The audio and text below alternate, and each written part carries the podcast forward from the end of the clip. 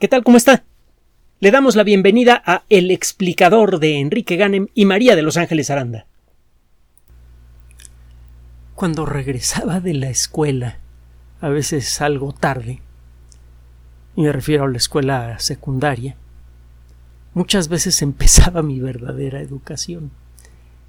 Recuerdo con especial gusto cuando tomaba los uh, ejemplares, los tomos de una enciclopedia que me regaló mi abuela materna, y abría al azar las páginas para leer el primer texto que cayera en mis ojos y empezar a, a, revisar las imágenes. Este, esta forma de, de viajar por los temas de la enciclopedia era realmente fascinante. Uno nunca sabía si a través de las páginas de, de estos tomos viajaría uno al espacio exterior, al fondo de los mares, al pasado. Y todo lo que las historias que contaban eh, en, las entradas de la enciclopedia, que siempre eran algo escuetas, dejaban entrever un mundo fascinante. Por ejemplo, las entradas de la geografía. Descubrí nombres de ciudades que nunca había imaginado, por ejemplo, Antananarivo. Descubrí eh, ríos eh, valles, desiertos en lugares en donde no sabía yo que había desiertos. Quedó claro que la geografía del mundo es mucho más rica de lo que yo imaginaba. Con el paso del tiempo, esta fascinación se ha extendido a otros, se ha salido de la Tierra y se ha ido al espacio. Y es una fascinación que usted puede compartir. Usted probablemente cuando piensa en el sistema solar imagina que hay, bueno, pues sí, planetas, satélites, asteroides, cometas y ya. La realidad es que si usted busca la descripción más formal que ofrece la Unión Astronómica Internacional del sistema solar, encontrará una larga serie de objetos que pertenecen a familias espaciales diferentes, con historia evolutiva diferente y probablemente también con, uh, eh, con, una composición química diferente. A esto vamos a regresar al final de esta cápsula. Le voy a hablar de un tipo particular de objetos del sistema solar que probablemente usted nunca había escuchado, eh, cuyo nombre nunca había escuchado usted antes, los centauros. Si busca usted en la Wikipedia el término centauro, lo más probable es que le salga la entrada que, se refiere a la mitología. Pero si busca un poquito más, encontrará que los centauros son objetos pequeños del sistema solar. Usted dirá, ah, pues son asteroides, ¿no? Eh, no. Estos objetos tienen unos cuantos kilómetros de diámetro se encuentran típicamente entre las órbitas de Júpiter y Neptuno y claramente tienen una composición química peculiar. Eh, ¿Cuántos hay? No sabemos, pero ciertamente no son dos o tres. Eh, las, las, estimaciones más uh, conservadoras suponen que hay eh, cuando menos unos 44 mil centauros de más de un kilómetro de diámetro. Otras estimaciones son mucho más alegres y hablan quizá de unos 10 millones. El primer centauro en ser descubierto está relacionado con la historia de nuestro país. Inicialmente, como este objeto tiene un, tamaño pequeño, se le consideró asteroide y se le aplicó la terminología que se utiliza para los asteroides. Se trata de un objeto eh, alargado que tiene un diámetro máximo de 61, un poco más de 61 kilómetros y de ancho anda por allá de los 12.7 kilómetros. Tiene una forma bastante irregular.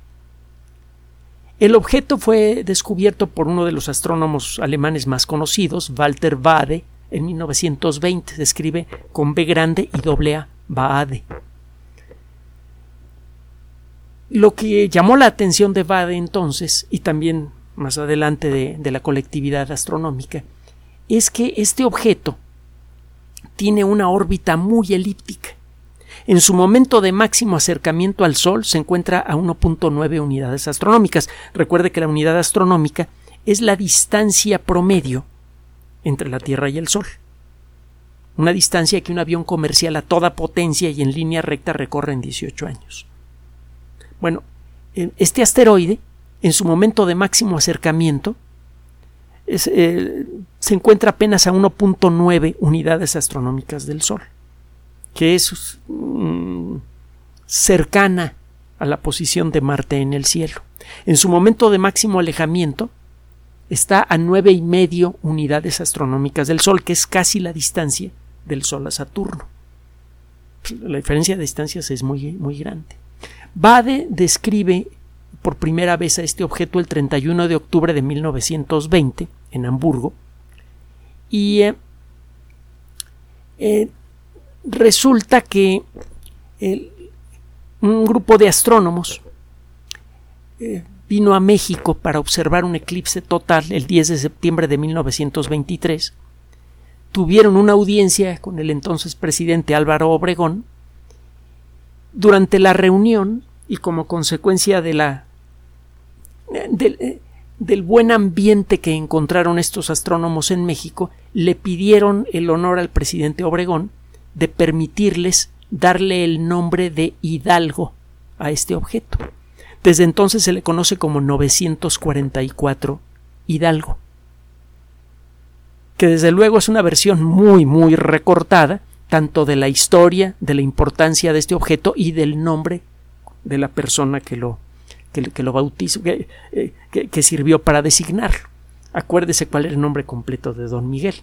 Miguel, Gregorio, Antonio, Ignacio, Hidalgo, Costilla y Gallaga, Montarte, Villaseñor.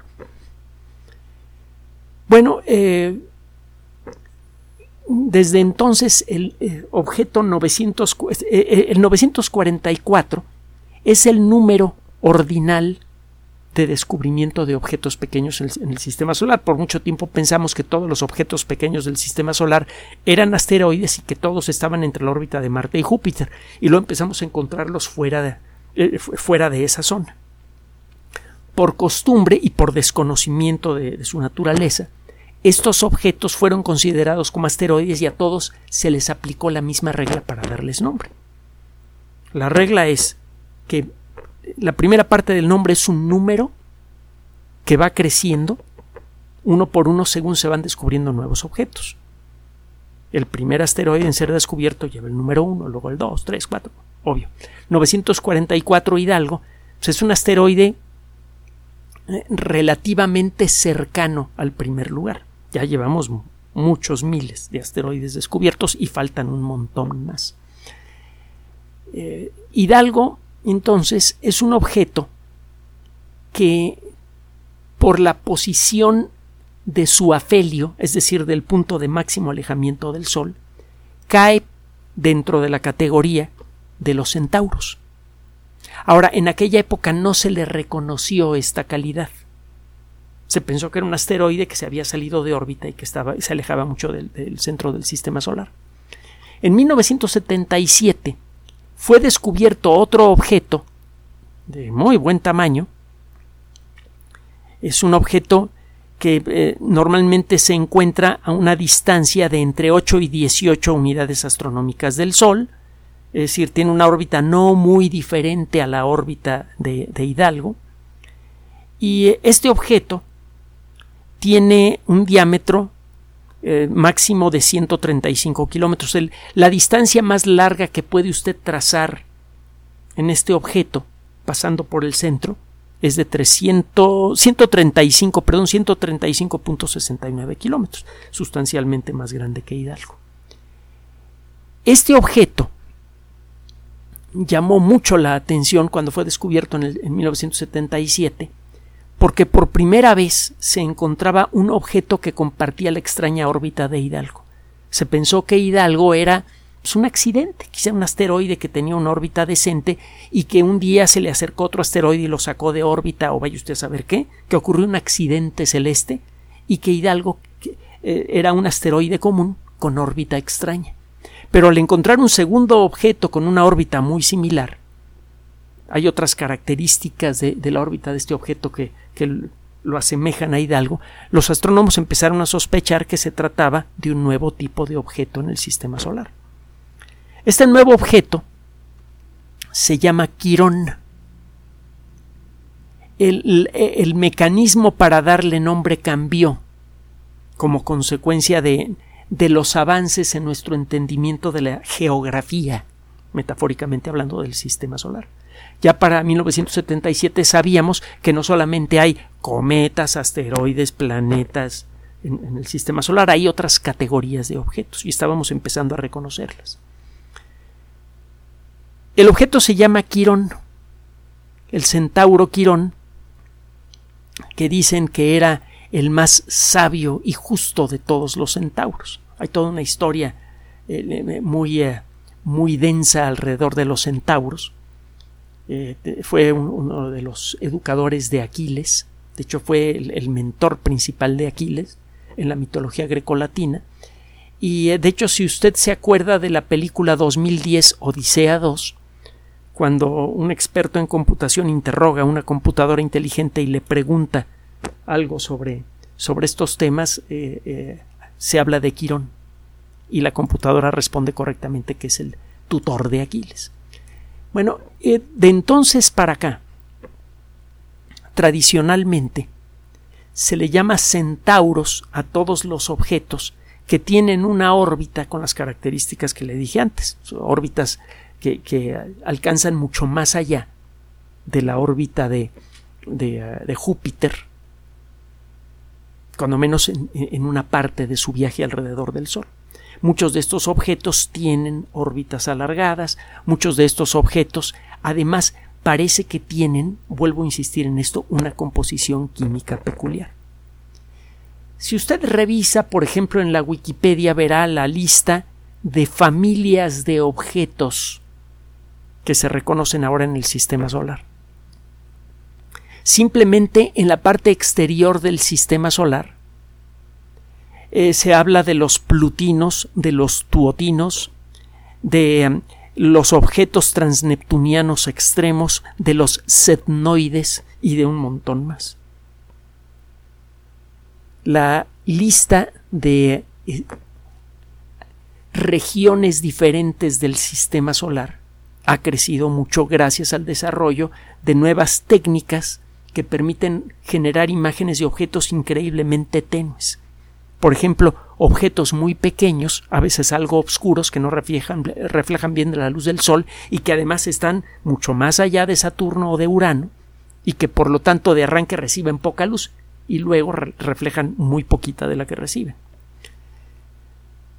Si usted busca el término centauro en la Wikipedia verá una entrada bastante gordita en la que se habla de todo esto que le estoy diciendo, su historia, eh, en donde se habla de eh, las características de las órbitas de la mayoría de estos objetos, por qué se consideró que era importante darles, eh, otorgarle a todos estos objetos una categoría aparte, etc. es muy posible que estos objetos nos cuenten mucho sobre la historia del sistema solar. Aparentemente, muchos objetos importantes del sistema solar no se formaron en donde están ahora. Hay buenos motivos para creer, por ejemplo, que Júpiter, Saturno, Urano y Neptuno, los cuatro planetas gigantes, se formaron cerca del Sol y por la dinámica gravitatoria de la que era bastante compleja en la nube protosolar, estos objetos comenzaron a crecer mientras viajaban en una espiral que se ampliaba cada vez más alrededor del Sol. Cuando por fin se agotó la nube, casi por completo la nube que formó el sistema solar, los objetos se quedaron en el lugar en donde ya estaban, y por eso ocupan las órbitas actuales. Parece que hay objetos que se formaron muy lejos del centro del sistema solar y que poco a poco fueron migrando hacia el centro. Entre ellos está el primer asteroide en ser descubierto por la astronomía moderna. El primero de enero de 1801, Giuseppe Piazzi, un astrónomo muy reconocido por muchos temas diferentes, descubre este objeto en Sicilia, por cierto. Le llama Ceres. Y ahora Ceres ocupa una órbita muy estable entre Marte y Júpiter. Ha sido visitado por una sonda automática, la sonda DAWN, de AWN, Amanecer, Si usted busca el término NASA espacio Dawn, encontrará fotografías de altísima calidad de cerca de la superficie de Ceres. Parece que tiene mucha agua eh, congelada y un montón de otras cosillas, más sustancias orgánicas. Es un lugar súper interesante. En la actualidad, Ceres es reconocido todavía como el asteroide más grande conocido para la ciencia. A pesar de que ha pasado ya mm, han pasado dos siglos de su descubrimiento y, un piquito más, sigue siendo el asteroide más grande conocido por, la ciencia moderna. Bueno, ¿por qué este rollo? Quirón es uno de los centauros más grandes es uno de los mejor conocidos porque fue observado desde, desde la década de los 70 y ha sido posible seguir la forma en la que se mueve alrededor del Sol desde entonces. Muchos astrónomos, como saben en dónde encontrarlo, es relativamente brillante, etc., apuntan sus telescopios hacia él para estudiar su luz. Y eso da una idea de su composición química. Cuando usted hace un espectro del Sol, es decir, cuando hace pasar la luz del Sol por un prisma y, algunos instrumentos ópticos adicionales, usted genera una barra, un arco iris en forma de barra, muy grande, que tiene una serie de rayas oscuras como un código de barras sobrepuesto. Hemos platicado antes de esto, ese es el espectro solar. Las barras negras representan colores que han sido comidos por átomos que se encuentran en la atmósfera del Sol un espectro es, es un poco lo que sucede cuando agarra usted un manojo de cartas en la baraja y lo extiende boca abajo en la superficie de una mesa. Las cartas se separan unas de otras en intervalos regulares y cuando usted hace pasar la luz del sol por un prisma, los colores, al igual que las barajas en este ejemplo, se extienden en forma horizontal, solo que de manera continua cuando alguna de esas cartas luminosas es retenida por la atmósfera del Sol, pues lo que ve usted es un hueco en donde debería estar esa carta, en donde debería estar ese color. Cuando vemos el espectro del Sol vemos esas rayas oscuras porque ciertos colores peculiares fueron comidos por átomos y cada átomo tiene gustos gastronómicos, gustos cromogastronómicos peculiares. A cada átomo le gusta un cierto juego de colores si usted ve un cierto patrón de desaparición de colores, un cierto patrón de rayas oscuras en el espectro del Sol, usted sabe qué elementos químicos hay en la atmósfera del Sol. Bueno, ya conocemos bien el espectro solar y es muy estable. Cuando usted observa la luz de un asteroide, está observando la luz del Sol reflejada en el asteroide. Si usted ve las rayas oscuras en el espectro del asteroide, verá que hay más que en el espectro solar. Muchas de ellas coinciden con las del espectro solar. Ya sabe usted que esas rayas oscuras, con seguridad, ya venían en la luz. Esos colores faltantes ya venían en la luz, ya, ya, faltaban en la luz que golpeó contra el asteroide. Las rayas oscuras adicionales que aparecen en el espectro pertenecen a ciertos compuestos que hay en la superficie del asteroide. Esta técnica funciona especialmente bien con luz infrarroja y tiene sus limitaciones. Da una idea muy tosca de la composición de, de, un objeto que refleja la luz del Sol. Pero bueno, da una idea. Y por mucho tiempo no teníamos otra cosa que decir de estos objetos remotos. Gracias al mejoramiento de la tecnología de los telescopios terrestres, los telescopios espaciales, la espectrografía, que es una disciplina que ha crecido mucho en las últimas décadas, etcétera, podemos ahora sacar más información de la luz que recibimos de un objeto como Quirón. Y de eso se trata el trabajo publicado en el Journal of eh, Planetary Science, en The Planetary Science Journal sería más bien el nombre en inglés, es decir, la revista de ciencias planetarias. Este trabajo que acaba de aparecer acaba de darle aún más interés a los objetos que pertenecen al grupo de los centauros. Cuando empezamos a observar los objetos pequeños del sistema solar, nos sorprendió ver la gran cantidad de objetos pequeños que tienen satélites. Hay asteroides que tienen satélites. Llama la atención porque el campo gravitatorio de los asteroides es tan escandalosamente débil que si usted soltara sus llaves en la superficie de los asteroides más pequeños tardaría muchos minutos en llegar al suelo. Es una gravedad muy débil. ¿De dónde? ¿Cómo es posible que un asteroide con un campo gravitatorio tan increíblemente pequeño pueda mantener en órbita otro objeto a su alrededor? Esto además da una idea de la estabilidad de estas órbitas con el paso de miles de millones de años. De ser muy inestables estas órbitas, estos objetos, hay muchos asteroides con satélites, al pasarse, eh, si, fueran inestables sus órbitas, en algún momento quizá pasarían cerca relativamente de objetos como Júpiter o la Tierra o Marte. Y a distancia, el débil campo gravitatorio de la Tierra, por ejemplo, sería suficiente para sacar de órbita a los satélites de algunos asteroides conocidos. Si estos asteroides tienen satélites a su alrededor, es muy probable que los hayan tenido desde que nacieron, unos 100 millones de años después de la formación del sistema solar. Lo mismo pasa con objetos que están más allá de Neptuno, los objetos transneptunianos. Hay, una, hay varias familias de objetos transneptunianos, entre ellos están los objetos del cinturón de Kuiper, se escribe Kuiper con K Hemos hablado del cinturón de Kuiper muchas veces. El objeto más grande de esta familia es desde luego Plutón. Y Plutón tiene no uno, sino cinco satélites, a pesar de que su campo gravitatorio es sustancialmente débil.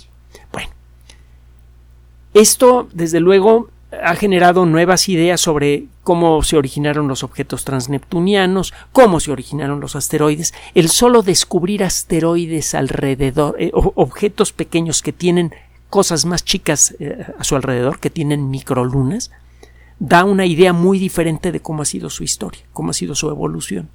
Y lo mismo empieza a ocurrir con los centauros.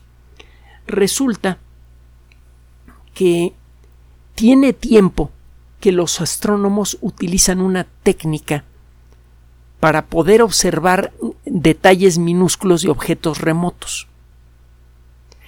Estos objetos remotos, como por ejemplo Quirón, están girando alrededor del, centro del sistema solar y necesariamente, por accidente, muy de vez en cuando, pasan enfrente de una estrella. Si usted desde la Tierra pone un grupo grande de telescopios en el camino de ese microeclipse producido cuando Quirón pasa frente a una estrella y toma medidas exactas de la cantidad de, luz de la estrella que desaparece cuando pasa Quirón enfrente y el momento en el que esto ocurre, si tiene muchos observadores diferentes, usted puede empezar a trazar un perfil del objeto que tapó a la estrella. Puede darse una idea de si es elíptico, si es redondito, etc. Esto lo digo se hace desde hace ya, ya tiempo. Y en alguna ocasión eh, participamos de un pequeño proyecto de este tipo con el telescopio que todavía tengo, ya tiene bastantes añitos. Bueno, resulta que como consecuencia de estos ah, de, estas observaciones de, ocultaciones, que así se llaman a, los fenómenos celestes que ocurren cuando un objeto remoto tapa a otro. Por ejemplo, cuando la luna tapa a una estrella o cuando un asteroide tapa a una estrella remota como consecuencia de la observación de ocultaciones y en particular de una ocultación que fue observada el, 28 de noviembre de 2018, este grupo de astrónomos, dirigidos por cierto por una dama, Amanda Sikafus, encuentran que la interpretación que se daba para la estructura de Quirón era equivocada. Tiene tiempo que los eh, astrónomos observan ocultaciones de Quirón con telescopios terrestres y espaciales. Son raras, pero no tan raras. Sobre todo si usted en, el mapa celeste considera las estrellas más tenues, son mucho más abundantes. Con telescopios modernos, ultrasensibles en Tierra y con telescopios espaciales usted puede ver estrellas mucho más chiquitas que las que se podían ver antes. Y la probabilidad de observar una ocultación, por lo tanto, aumenta. Hay muchas más estrellas chiquitas que grandes. La probabilidad de que un objeto remoto como Quirón tape una estrella chiquitita es mucho mayor a que tape una estrella más brillante. Tiene tiempo que los astrónomos observan que antes de que Quirón tape a una estrella se ve como un parpadeo. Y después de que Quirón ha tapado a la estrella se ve otro parpadeo. se han hecho muchas observaciones de este tipo. Y se llegó a creer que estos parpadeos eran producidos por un anillo de polvo y gas, principalmente de polvo y, más que gas, este, agua congelada alrededor de Quirón. La presencia de anillos alrededor de un asteroide sería interesante, pero no muy llamativa. Los anillos celestes son muy comunes. El que podemos ver fácilmente con un buen telescopio desde Tierra es el de Saturno. Y no se me olvida la primera vez que mi hermano y yo observamos por accidente jugando con nuestro nuevo telescopio a, Saturno. Qué, impresión, qué cosa más espectacular. Pero resulta que Júpiter, Saturno, Urano y Neptuno tienen anillos. Se sabe de otros objetos celestes más pequeños en el sistema solar que los tienen. Así que el que un, un centauro grande como Quirón tenga un anillito muy tenue, pues no llamaría demasiado, demasiado la atención. Bueno, este, este grupo de investigación realizó observaciones muy precisas de una ocultación, la que le mencioné en el 2018, y eh, resulta que el parpadeo tiene características muy peculiares. Se llegó a pensar, algunos astrónomos decían, mira este parpadeo que se ve poco antes y poco después de que, Quirón tapa una estrella, es producido por anillos. Y otros decían, no, no, no, no, debe ser una atmósfera, debe tener una atmósfera muy tenue, Quirón. Eh, las observaciones que se habían realizado hasta el momento no eran lo suficientemente detalladas para poder decirlo.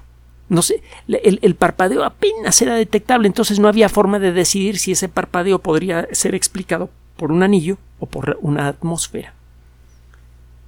Eh, Quirón es observado entonces en el 2018 y lo que se encuentra es que a su alrededor lo que hay no es un anillo ni atmósfera, sino un grumo de material, un montón de piedritas que se, mantienen su coherencia debido a su, a su gravedad mutua que es increíblemente tenue. Y este material está continuamente cambiando de forma. Es una nube de piedras que está cambiando continuamente de forma. Esto sí que es muy llamativo. No existe una cosa parecida en todo el sistema solar se han observado otras cosas vagamente, muy vagamente similares. Por ejemplo, en el caso de Júpiter, si usted se para en, en, el lugar por donde va a pasar Júpiter y se espera, de pronto a pasar un montón de asteroides, luego pasa Júpiter y luego pasa otro montón de asteroides. Esos asteroides, los que van primero y los que van después, están atrapados en un jugueteo gravitatorio entre Júpiter y el Sol, entre dos objetos celestes razonablemente grandes, existen cinco puntos en donde la gravedad de ambos de alguna manera se contrarresta. Cualquier cosa que esté allí tiende a quedarse allí, atrapada por el jalón gravitatorio mutuo de Júpiter y del Sol, o de Saturno y el Sol, o de cualquiera de dos objetos grandes. El telescopio espacial James Webb está atrapado en, un, eh, en una trampa gravitatoria, está capturado en una trampa gravitatoria de este tipo entre el Sol y la Tierra. Está un millón y medio de kilómetros de la Tierra, eh, en uno de los conocidos como puntos de libración o puntos de Lagrange, en honor a José Luis de Lagrange, que fue la persona que desarrolló la idea de, de, estos puntos de libración. Bueno, este, ahí tiene usted un caso de un objeto celeste que es acompañado por una nube de piedritas solo que allí la situación es diferente. En el caso de Quirón, esta nube de piedritas que gira a su alrededor está cambiando continuamente de forma y está allí aparentemente atrapada por el debilísimo campo gravitatorio de Quirón, que hay que decirlo, este eh, es el eh, segundo objeto de la categoría de los centauros más grande conocido. El más grande es uno que se llama Chariclo, Quirón es el segundo centauro más grande conocido. Entonces sí, pues tiene un tamañito más o menos decente, un campo gravitatorio ligerito, ligerito, pero bueno, pues, detectable y parece que es suficiente para tener esta nube de piedras a su alrededor. Y esta nube de piedras es muy irregular y está cambiando continuamente de forma. parece que el jugueteo gravitatorio increíblemente débil entre estas piedras hace que estas piedras continuamente estén cambiando de posición relativa. Y parece que esto lo vienen haciendo desde hace muchísimo tiempo. Gracias a este trabajo, estamos reconociendo que Quirón es un objeto único en el sistema solar, al igual que Saturno con sus anillos grandototes y fácilmente visibles, y eh, el tratar de explicar cómo es que adquirió esta característica requerirá de nuevas interpretaciones sobre la forma en la que fue evolucionando el disco de polvo y gas que formó el sistema solar. En nuestra interpretación actual, las circunstancias gravitatorias del sistema solar joven no habrían permitido la formación de esta nube de piedritas. Y finalmente, el que estos objetos hayan tenido una historia peculiar claramente diferente a la de otros objetos del sistema solar que se les parecen por el tamaño que tienen. El hecho de que los centauros tengan una historia evolutiva diferente a la de los asteroides clásicos, a la de los objetos de Kuiper, etc., sugiere fuertemente que su composición también es diferente. Y es aquí donde la cosa se pone interesante porque recuerde que ya estamos así de ver cómo se inicia la colonización del sistema solar. El segundo intento de SpaceX por lanzar su nave gigante casi fue un éxito. Recuerde que la NASA tuvo que ensayar docenas de veces antes de conseguir su primer éxito en el espacio.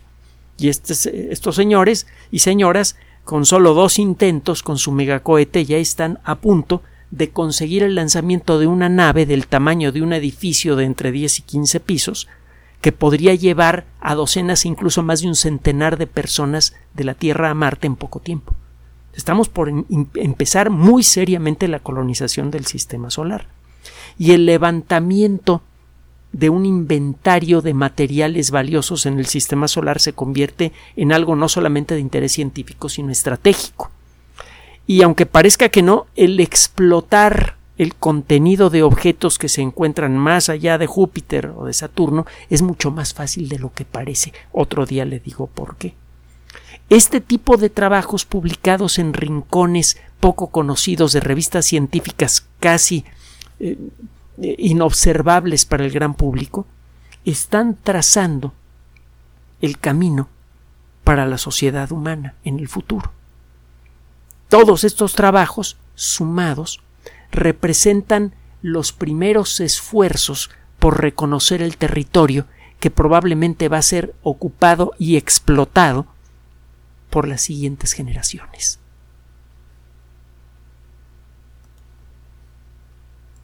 Gracias por su atención. Además de nuestro sitio electrónico www.alexplicador.net, por sugerencia suya tenemos abierto un espacio en Patreon, el explicador Enrique Ganem, y en PayPal, el explicador patrocinio por los que gracias a su apoyo sostenemos este espacio. Puede usted descargar gratuitamente estos audios en formato MP3 en Spotify y en iTunes como El Explicador sitio oficial y en SoundCloud como El Explicador y con formato de video en YouTube en El Explicador sitio oficial. Recuerde nuestras redes sociales de siempre, Twitter Enrique-Ganem y en Facebook Enrique Ganem sitio oficial, el explicador y los grupos que usted ya conoce. Finalmente, el explicador siempre somos María de Los Ángeles Aranda y Enrique Ganem. Gracias.